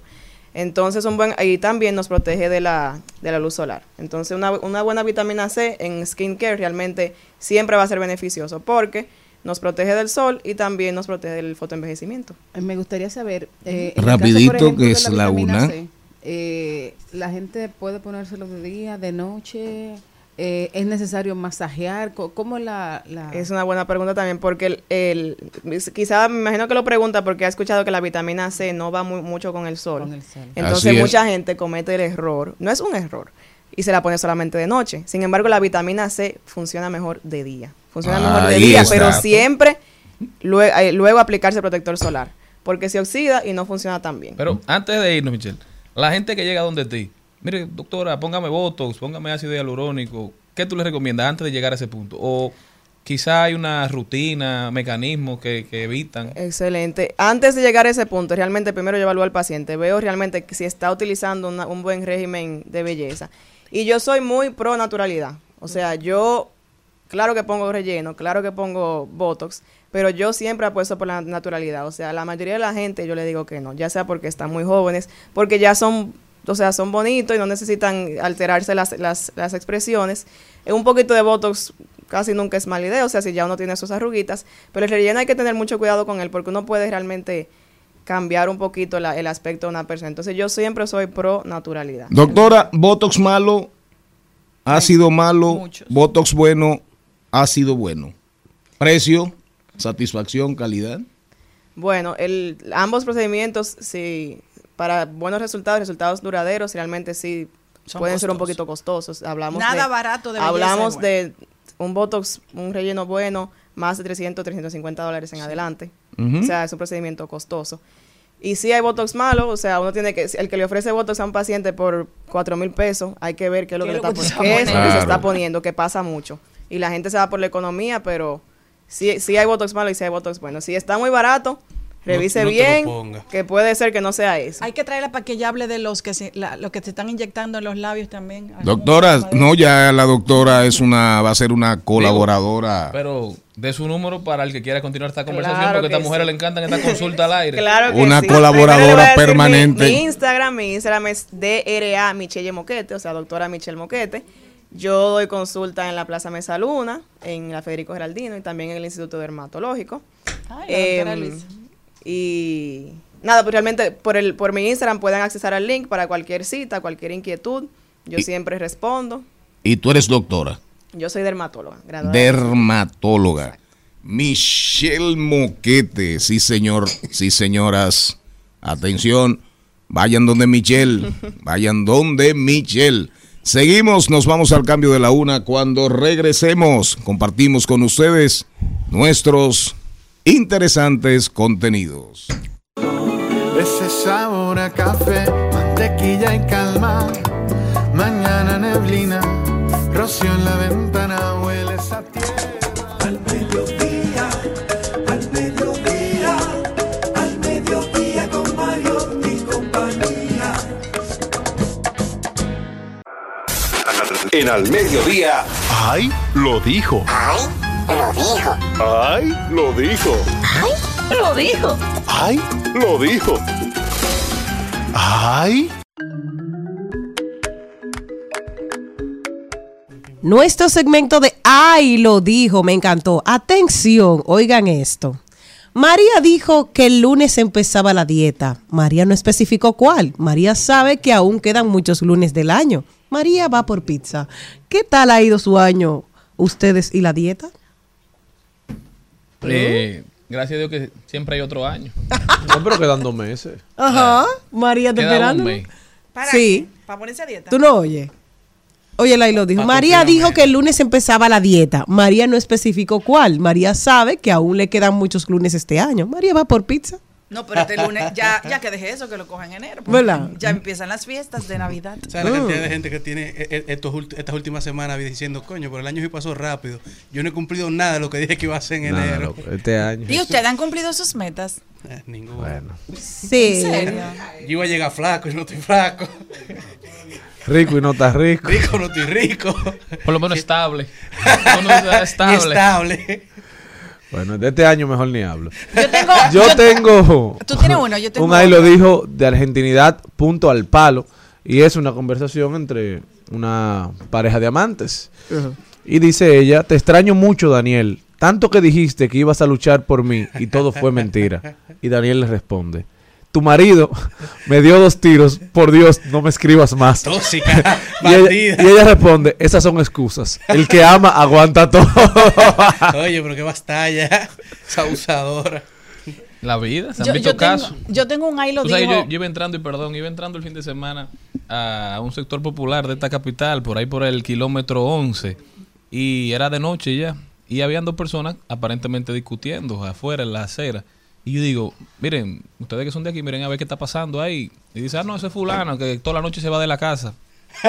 Pelean toda la noche. El, el- el hombre yéndose con una mochilita y la mujer atrás cogiendo la mochila para atrás. Pareció un ¿Cómo meme. que no lo dejaba Sí, ahí? cuando yo veo este espectáculo, me dice, no, eso es, eso es diario. Ya. ¿tú no una grabadita eso? Aquí se vive Es su dinámica familiar. Señores, es- El hombre lo que sí debería siempre tener en su vehículo es un bulto. Un cambio, Porque cuando un las mujeres votan a uno, no aparecen los bultos de funda negra que aparecen. ¿Qué ahí lo dijo tiene, Celine? Rosagna Rivera. Rosagna es una gran amiga y una periodista y la directora de Ritmo Social, quien tiene muchos años viviendo en la zona colonial. Y escribió esto en sus redes sociales. La masa viciosa que simboliza el declive moral de la sociedad y los valores familiar- familiares entró cual fuerza demoníaca alimentada por la droga, alcohol y el vandalismo el sábado en la noche, convirtiéndose en uno de los más tristes y vergonzosos episodios de la ciudad colonial jamás vividos. ¿Y qué fue lo que motivó esa Mm. turba de gente? O la fiesta de Halloween. Ah, fue Halloween. Sí. Eh, Jen, ¿Qué? ¿Qué- qué- para ti qué motivó esa, esa turba? El anuncio que hizo a los foques de que habían 200 mil pesos, dijo esta tarde y la ¿Cuándo lo gente anunció? entendió que era eso y arrancó y fue el apocalipsis. el año Todo el mundo me pregunta. hubo una ¿Para concentración qué me preguntan? personas. iban a dar ¿Para qué me preguntan? Saben que yo Que voy a iba a esconder, Santiago dijo que iba a esconder Esta 200 mil tarde. pesos en las inmediaciones de, de la zona colonial y que el que lo encontrara eran de ellos. Él dijo Ay, esta pero tarde. nadie se puede acusar de irlo a buscar. de esa- en esa Pero declaración. yo vi que estaban volando los... Hubo como un traslado de diversos barrios y sectores a, a las calles de la zona colonial y esto ha caído muy mal, señores. Las, las Sí. imágenes, los videos, eso son cosas deprimentes, eh, pero lo que más le llama la atención a la gente es la falta de autoridad, la falta ¿El Ministerio de de Cultura se pronunció? Ni el Ministerio de Cultura, La ni la policía La policía el domingo anunció que iba a reforzar la zona, pero la fiesta fue el sábado. Ya. Pequeños detalles sin importancia. Oigan, No, porque parece que nadie encontró el dinero, entonces Es- volvían el domingo. Politour, de verdad que, Lo, que- que- lo que me impactó fue el daño a la propiedad privada de las Claro. personas. Claro. porque Muchas personas que estaban en la zona o que viven en la zona tienen su carro parqueado y lo encontraron con vidrios rotos, personas que estaban arriba de los carros. La gente caminaba por encima de los retrovisores. vandalismo completo. Acto vandalismo completamente. fue como el apocalipsis este fin de semana. Voy a video gente encaramándose en los balcones de casas. Les voy a mandar un ahí lo dijo para Maribel, Celine y yo. Le mandé una foto a una amiga mía y me puso, ¿cómo que estás sola, amiga? Tú estás desperdiciada. A partir de ahora voy a poner estado civil desperdiciada. Esa soy yo. Pónganselo ustedes también. Ay, Jenny, que si uno pone eso después pueden venir cosas que a uno no le interese. Señores, y aunque ustedes no lo crean, todavía siguen los temas en la frontera. Parece que no, ¿verdad? Un lío, ahí tuvo como la zona colonial lo que pasó hoy ahí. Dice Aníbal de Castro sobre la crisis de. Haití, tomamos las medidas más radicales, no surtieron efecto y nos quedamos sin medidas. Yo lo dije del principio, que ese no debió ser la primera. El embajador Aníbal de Castro, quien representó al país en Londres y ante la Unión Europea, también en España, afirmó este domingo que el gobierno dominicano debió darle más tiempo a la diplomacia en la crisis con Haití, porque adoptó las medidas más radicales, las cuales no surten efecto, y luego el país se quedó sin medidas para aplicar. Definitivamente, la celeridad con que se tomaron esas medidas han se ha demostrado que no fue el, el paso, digamos, en el camino correcto. Seguimos enfrentando fuertes críticas en el ámbito internacional. La fuerza de, de Kenia, de Kenya, se dice que todavía no tiene fecha para llegar a territorio haitiano, o sea que la solución a este conflicto está cada vez más lejos. El gobierno metido en las patas de los caballos y no sabe cómo salirse, así de simple. Eso, eso lo resume y cuando opina un Aníbal de Castro hay que, hay que prestarle atención. Bueno, así es que también dijo Aníbal de Castro en estos días algo súper interesante e importante. La complacencia de los opinadores, opinantes, de los medios de comunicación, una fuerte crítica a los medios de comunicación que prácticamente se han convertido en, en medios autocensurados y complacientes totalmente con el gobierno. Eso fue lo que quiso decir, realmente. Realmente. ¿Terminamos, Maribel? No, No. viene este. Me encanta ser mujer, incluso en un mundo de hombres. Después de todo, ellos no saben llevar vestidos y nosotras sí sabemos llevar pantalones. Digan- Al mediodía, al mediodía,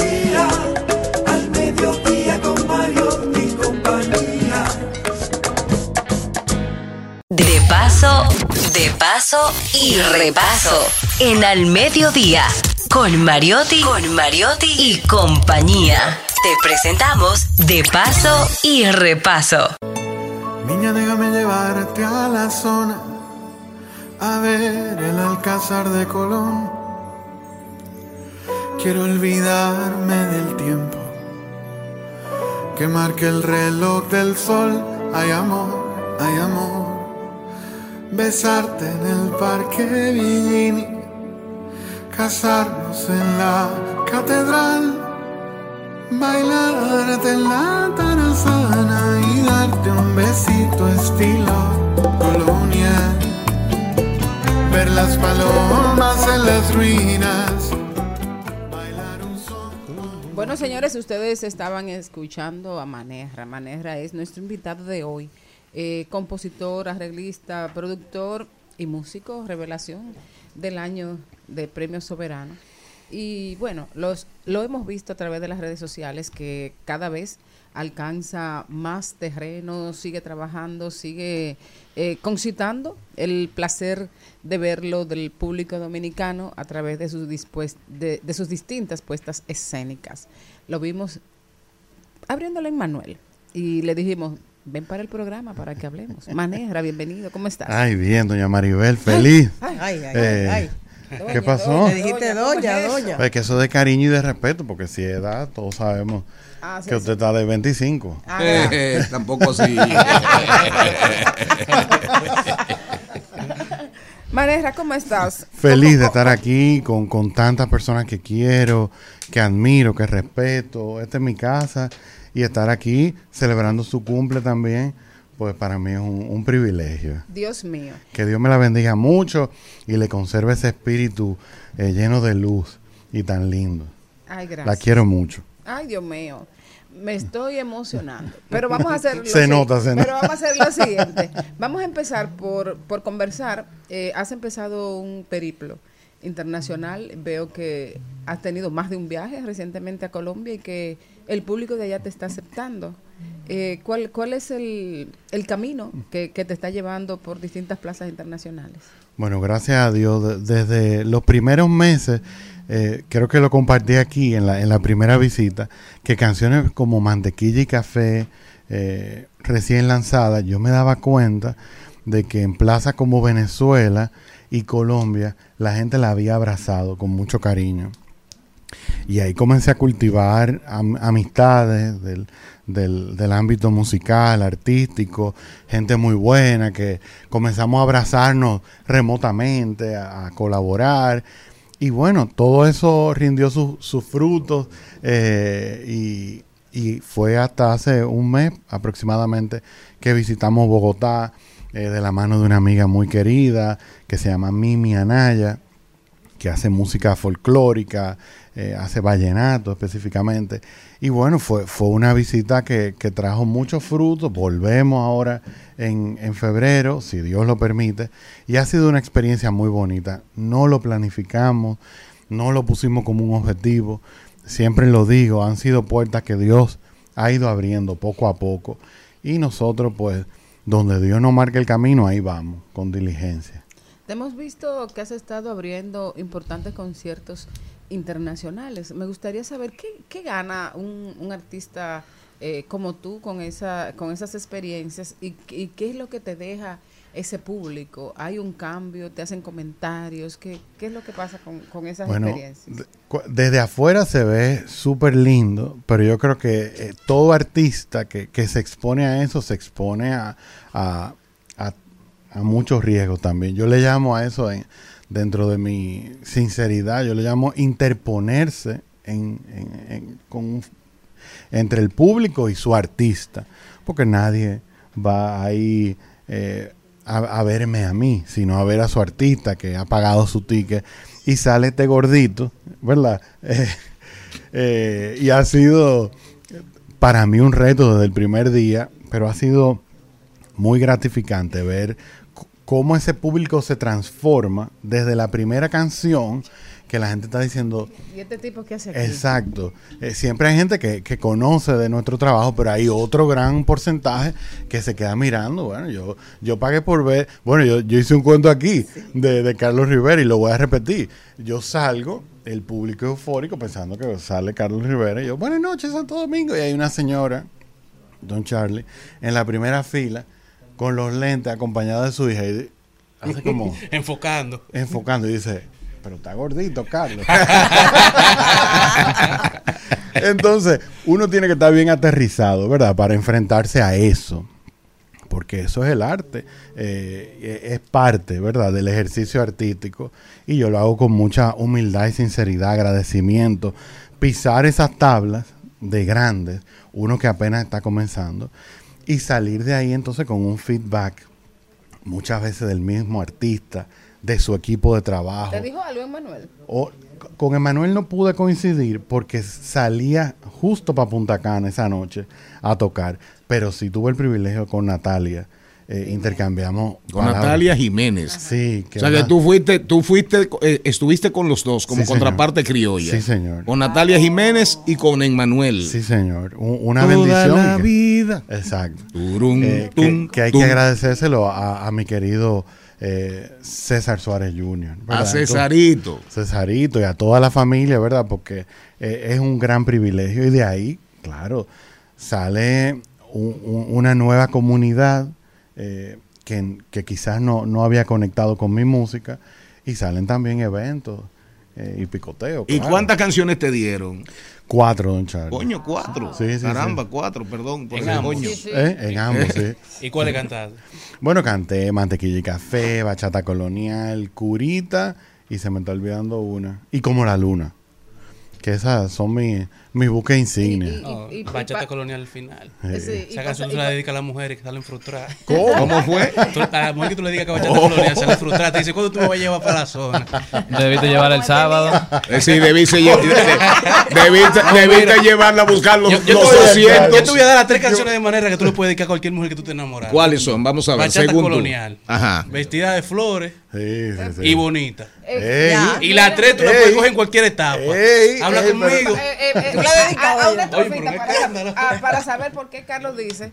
Eh, ¿Cuál es la primera? Bachata colonial, Bachata dice él. colonial, ¿cómo se dice? Niña, déjame llevarte a la zona. Ah, sí, claro. A ver, el Alcázar de Colón.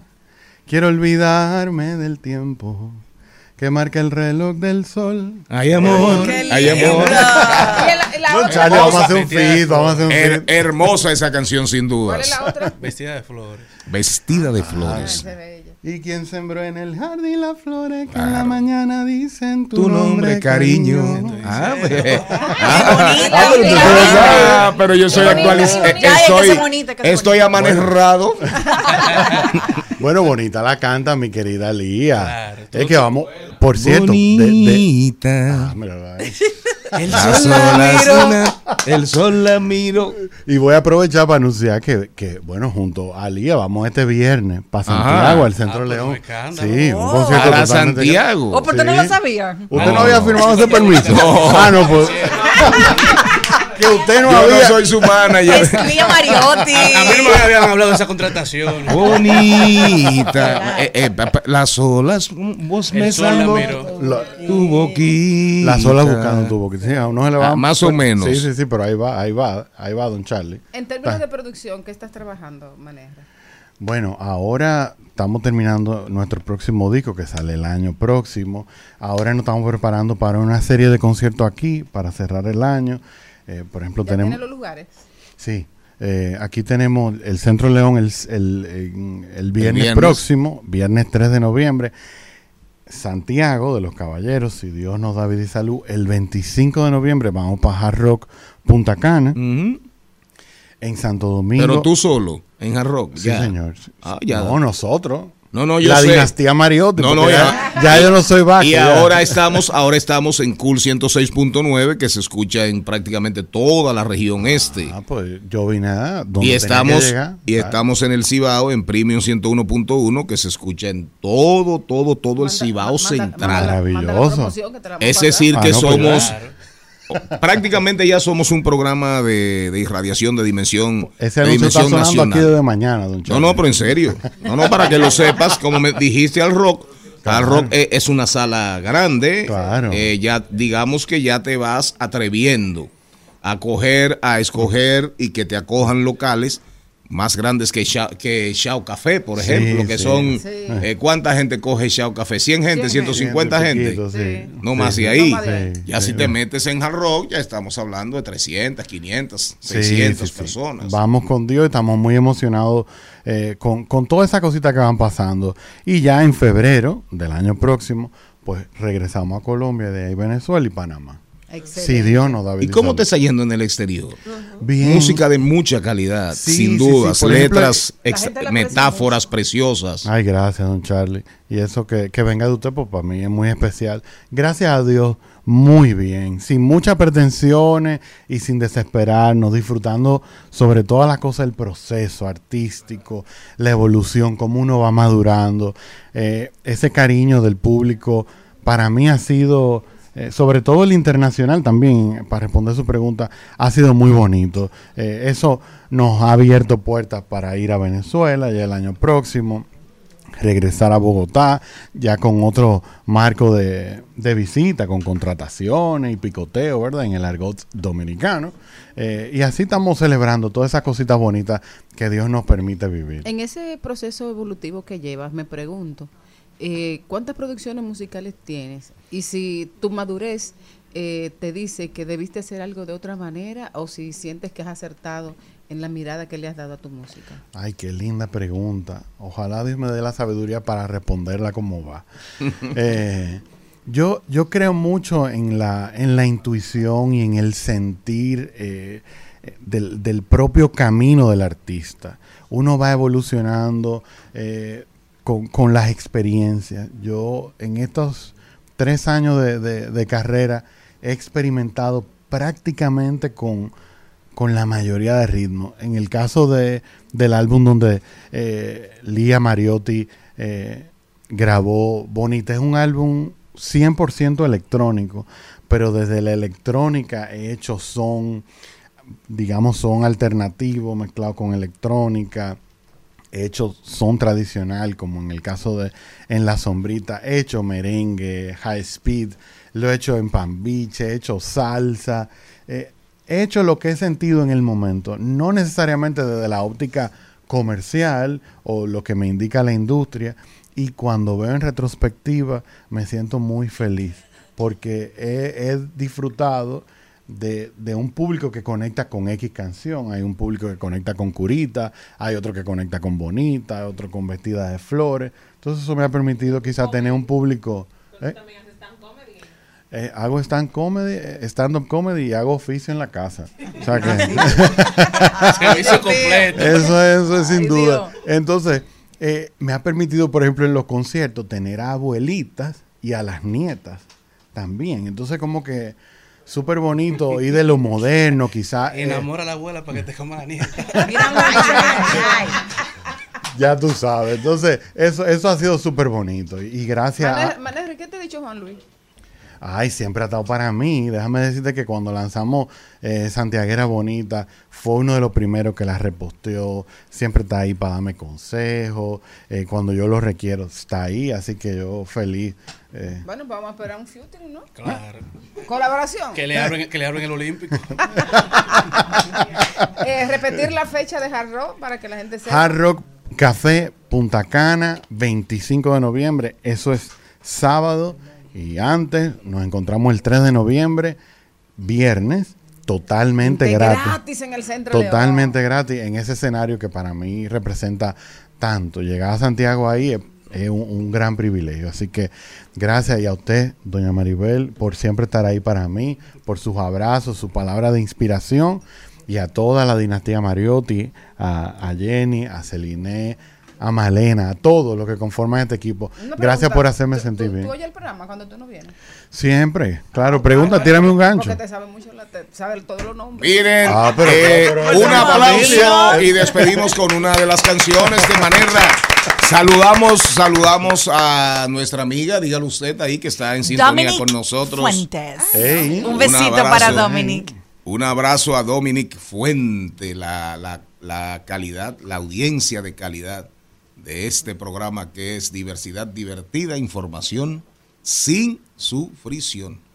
Nos vamos con Manerra.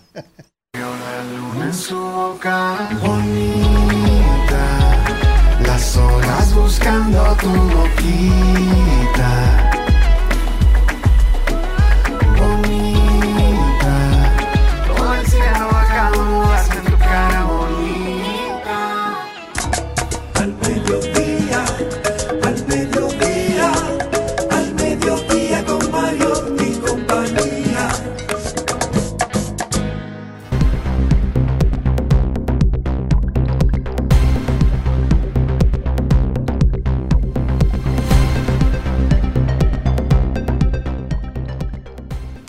Y nos vamos a rodar por el mundo. ¿Para dónde me llevan? Ese elenco tan feliz, tan alegre. ¿Para dónde? ¿Para dónde? Ah. Yo me voy para Estados Unidos y es que te tengo una muy buena noticia y es que un estudiante de 14 años, Eman Bekele, ha sido galardonado como el mejor científico joven de los Estados Unidos por inventar una barra de jabón que trata el cáncer de piel. Bekele ganó 3M Jump Sensing Challenge 2023. Mm, Mi amor, my English está good.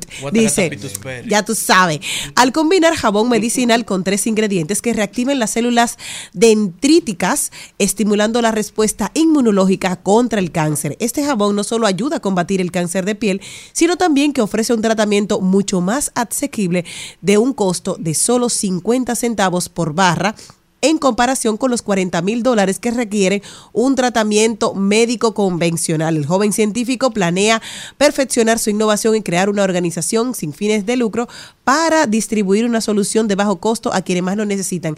Quiera Dios que lo dejen vivir porque las, grandes industrializa las grandes industrias lo que pueden hacer es mandarlo a matar, pobrecito. Señores, y yo me quedo aquí, siguen las indignaciones por lo que pasó el sábado en la zona colonial, todos los comunicadores de los programas de la mañana, de los programas de, de la noche, de, de ayer domingo, proclamándose y, digamos, dando su opinión sobre el tema, todos los periódicos incluso aparecen varios artículos sobre el, digamos, la degradación de, de la moralidad, pero lo lamentable es que solamente nos indignamos cuando nos enrostran en la cara el nivel de pérdida de valores al que ha llegado esta sociedad, porque eso pasa todos los fines de semana en los barrios dominicanos, entonces solamente ocupa Que destruyen carros y, todo y- y eso- violan. esos teteos se dan de manera No, no. esporádica en todos los barrios. Teteo una cosa, Y pero que usted pasan. viole la propiedad privada. Todo eso pasa. Lamentablemente tenemos que esperar que llegue a la zona colonial. Patrimonio humano, patrimonio cultural de la humanidad, para nosotros empezar a enrostrárselo en la cara a sectores que por lo general, porque viven en su burbuja, se dan el gusto de ignorar eso. Yo en estos días estaba en la casa de un amigo que vive, oye, en un piso 14 vive. Y Vallita te invitó. uno andaba de, de visita. Y el soundtrack de su casa, de su balcón, de su piso 14, es el dembow que decida el colmado de la esquina, porque aún ahí arriba se escucha igualito. Entonces, al final, ¿qué estamos haciendo para garantizar un sistema o un nivel de vida en paz para la sociedad dominicana? ¿Qué estamos haciendo para vivir en el país que creemos algunos que vivimos? ¿Para dónde vamos? Bueno, yo me voy a quedar aquí, en la República Dominicana igual, donde ya lamentablemente tenemos el primer caso de dengue por transmisión intrauterina. El caso fue presentado por el ¿Cómo fue infec- eso? ¿Por decir. Intrauterina. El caso fue presentado por el infectólogo pediatra, el doctor Clemente Terrero, reconocido experto en enfermedades infecciosas y pediatra. Explicó que realizó un exhaustivo estudio clínico y epidemiológico que permitió confirmar el primer caso de transmisión intrauterina de dengue. Es decir, el paciente, una madre y su recién nacido fueron evaluados y seguidos de cerca durante el embarazo y después del parto, lo que permitió establecer de manera concluyente la presencia del virus en el feto y posteriormente la transmisión al recién nacido. Este hallazgo representa un importante avance en el conocimiento científico sobre el dengue y sus formas de transmisión. Bueno, yo voy para el mundo entero y es que en el día de hoy Microsoft ha anunciado que no estarán permitiendo a partir del 12 de noviembre del presente año ningún accesorio de terceros a utilizarse en su consola de videojuegos Xbox. Dígase, todo lo que los controles, audífonos, lo que sea que tú accesorio que utilices utilizando la consola a la hora de jugar, tiene que ser de la marca oficial de Xbox y de Microsoft, ya que no permitirá que se conecte nada que no sea de la compañía. Bueno, señores, y yo me voy para la República Dominicana también, donde el Tribunal Constitucional, por fin, por fin, señores, óiganlo bien, ha otorgado un beneficio y una sentencia a favor de los hombres. Por fin se legisla y se decide a favor de la masculinidad positiva. Y es que el Tribunal Constitucional ha eliminado los dos días de licencia de paternidad para que el Congreso Nacional busque una solución más razonable. Le ha otorgado un plazo al Congreso Nacional de dos años para que en este tiempo ellos decidan cuál es eh, el tiempo que se, tenga con un tema de igualdad, con el tema de la mujer, eh, propicio para los hombres eh, agotar esa licencia por paternidad. Habían hablado de 15 de días. 14 días, ¿no? era? 14 días, 15 días. 15, es- no el. Senado aún no ha aprobado eso. Y, y una cosa, ¿y cómo va a ser eso? ¿Para todos los hijos o los hijos del matrimonio? Para todos los hijos que usted tenga un de nacimiento que usted declaró. Me me me- yo quisiera ver el primer caso de, de una pareja que esté casado, ¿verdad?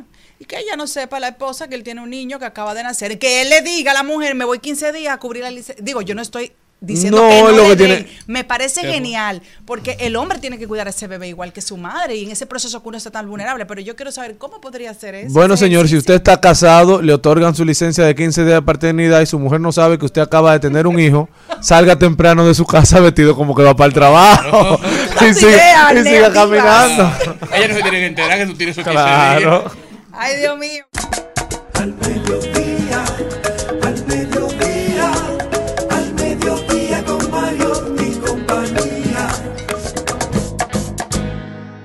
En Al Mediodía, con Mariotti y compañía, estamos doblando calles y enderezando esquinas. Y ahora, doblando calles y enderezando esquinas.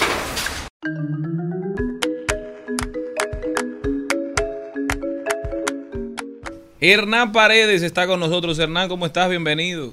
Muy buenas tardes, feliz de estar aquí con todos ustedes. Hernán, cuéntame, ¿qué nos tienes para hoy? Seguridad vial, estadísticas recientes. Vamos a seguir hablando de estadísticas de, de seguridad vial, las más recientes. En el programa anterior, el lunes pasado, no, no sé si recuerdan que mostré una gráfica con las muertes por accidente de tránsito entre los años 2016 y 2022. Si usted suma la cantidad de muertos en esos años, ¿usted sabe cuán- cuántas personas murieron en seis años? Más de 20 mil personas. Ni una guerra, señores. Yo leí un informe ahorita de la ONU ¿Cómo va a ser? sobre que Rusia mata seis civiles en Ucrania dia- diariamente. Pero si usted coge los 3.000 muertos anuales que tenemos por tránsito y usted saca un promedio diario, le va a dar ocho personas diarias.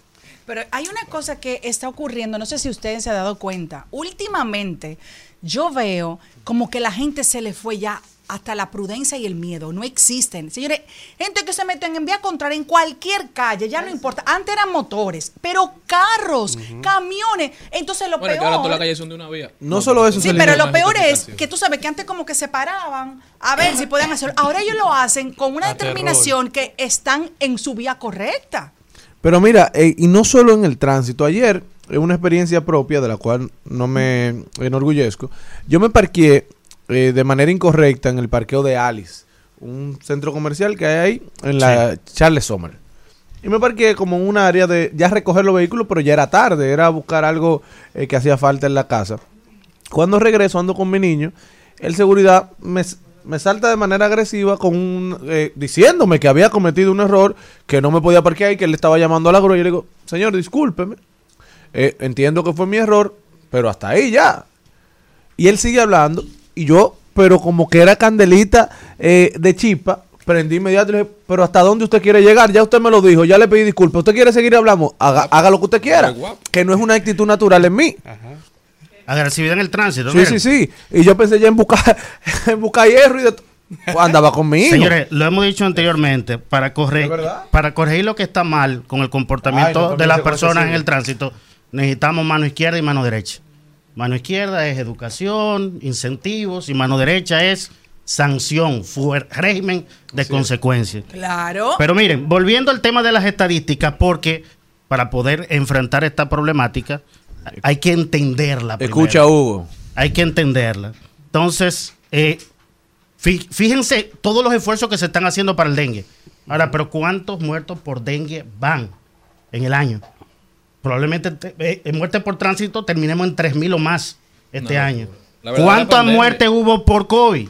Y le acabo de decir que en seis años, entre 2016 y 2022, murieron más de 20 mil personas en la calle. Líderes en el mundo. Si nos vamos a los lesionados, más de 700 mil lesionados mal contados, porque como saben, hay un subregistro con el tema de las lesiones. Entonces, vamos a entender qué es lo que está pasando. En el último programa decíamos, por ejemplo, que es- esa- sabemos mayormente dónde está el problema, que en el segmento de motociclistas y peato- peatones, que concentran más del 80% de las muertes por tránsito y por eso no entendemos por qué políticas co- como los planes nacionales de seguridad vial de peatones y el de seguridad vial de motociclistas fueron abandonados. Fueron diseñados antes de la pandemia, todo aquí se paró por la pandemia, pero después de la pandemia no se retomaron. Otra cuestión muy importante cuando se analizan los datos, los datos que estoy, estoy dando aquí, recuerda que son del Observatorio Permanente de, Seguridad Vial del Intran, el Instituto Nacional de Tránsito y Transporte Terrestre. Los datos nos dicen qué es lo que tenemos que hacer, cómo darle el problema en la yugular, pero los datos también nos dan en la cara en el sentido de que a veces nos dicen que no estamos haciendo lo que deberíamos estar haciendo. Por ejemplo, lo- los horarios de mayor mortalidad en el tránsito son noche y madrugada. Y los Entiéndase a las seis. de la exactamente, Charlie. De las 6 de la tarde a 11.59 y de las 12 de la noche a las 5 y 59 de la mañana. Y también, cuando tú te vas a los días de mayor fatalidad, son viernes, sábado, domingo y el lunes, porque la gente en la madrugada del domingo, toda- perdón, en la noche del domingo todavía está en la calle. Quizá be- bebiendo y andando a alta velocidad. Pero como tú dices, efectivamente, esos son los días que, que menos agentes de tránsito vemos en la calle. Entonces, ¿cuál es la idea? ¿Salvar vidas o no? Y ya hemos dicho aquí, por eso que queremos y, y hemos hecho un- una campaña por años para que los políticos y los hacedores de política pública entiendan de que mm, una vida es invaluable, pero los economistas se atreven a ponerle precio a una vida. Y, No, y los le está tribunales a veces costando- hay que ponerle precio. y a veces hay que ponerle, incluso en el tema de los seguros. Y aquí se estimó, señores, que solo muertes, y lo hemos dich- dicho aquí varias veces, solo en muertes le cuesta a la economía dominicana 2.21% del Producto Interno Bruto. Solo las muertes, sin considerar heridos y daños materiales. Cuando nos vamos también a las muertes Y- por y mes del año, Perdón, Hernán. Y en la propuesta de, de Edu Vial, que es la que implementa la educación vial obligatoria en las escuelas, que es una propuesta legislativa que nosotros estamos promoviendo, establece claramente que una de las razones del, del por qué es ese, porque se dice que países como el de nosotros, que tienen alta incidencia de muerte por accidentes de tránsito, puede perder en 20 años hasta un 15% de un crecimiento posible Así PIB, es. porque la mayor cantidad de personas que fallecen son personas en edad productiva. Total, totalmente de acuerdo contigo. De hecho, eh, para muchos, eh, designar recursos para la seguridad vial no es un gasto, es una inversión con una rentabilidad altísima. Lo hemos dicho en otro programa. Decía que cuando nos vamos a los meses del año de mayor fatalidad, usted se va a encontrar con que los meses de mayor fatalidad coinciden con Nochebuena, diciembre, Año Nuevo, enero, Semana Santa, marzo, abril. ¿Mm? Esas, eh, las vacaciones de verano de los muchachos. Ahí vemos en pantalla los meses del año. Y hay algo particular en octubre. En, octu- en octubre se ve un pico. Incluso es el tercer mes del año con mayor fatalidad. Ahí hay que investigar qué pasó, porque en octubre no se supone que haya un flujo de desplazamiento tan grande comparado con otros meses. Pero coincide, repito, con actividades de ocio, de beber alcohol. Y ahorita vamos a ver más adelante eh, el tema de las infracciones. Vamos a pasar a la gráfica ahora de muertes por provincia. Señores, en solo seis provincias se concentra más del 50% de las muertes. En solo seis, solo seis provincias. Santo Domingo, Santiago, lo tenemos ahí en pantalla. San Cristóbal, La Vega, La Altagracia y Distrito Nacional. Una locura. 55% de las muertes. Ahora bien, vamos a ver la tasa de muerte por cada 100 mil habitantes por provincia, a ver qué pasa, que es la siguiente gráfica. Cuando vemos la tasa de muerte por cada 100 mil habitantes por provincia, nos damos cuenta que hay una variación. Seguimos viendo La Vega y La Altagracia y San Cristóbal en lugares diferentes, pero nos aparece Monseñor Noel, Samaná y Asua. ¿Por qué es importante esta gráfica? Porque en la anterior, esas seis provincias coincidían con la cantidad de población que hay en esa provincia. Porque obviamente hay una correlación muy fuerte entre cantidad de personas y necesidades de desplazamiento. Y a mayor necesidad de desplazamiento, tú te vas a encontrar con más accidentes y por tanto con más muertes heridos. ¿Qué significa la gráfica de tasa eh, por cada 100 mil habitantes que vimos ahí? Que está pasando algo extraño en la provincia de Monseñor Noel, Samaná y Asua. Yo particularmente priorizaría esas provincias porque sin ser las más densamente pobladas, se están viendo una tasa de muerte demasiado alta. ¿Qué, qué pudiera estar pasando? señalización horizontal, vertical, quizá intervenir puntos críticos donde se producen accidentes de tránsito, quizá falta de educación, pero esas provincias para mí fueran prioritarias. Y siguiendo con la gráfica ahora de lesionados por el tránsito o morbilidad, vamos a ver que la mayor cantidad, y esto coincide con la mortalidad, la mayor cantidad de lesionados por tránsito, por muchos son los hombres, más del 70%. El resto, mujeres, coincide mucho con la que vimos de muerte por tránsito. Por las razones que explicamos, las mismas razones.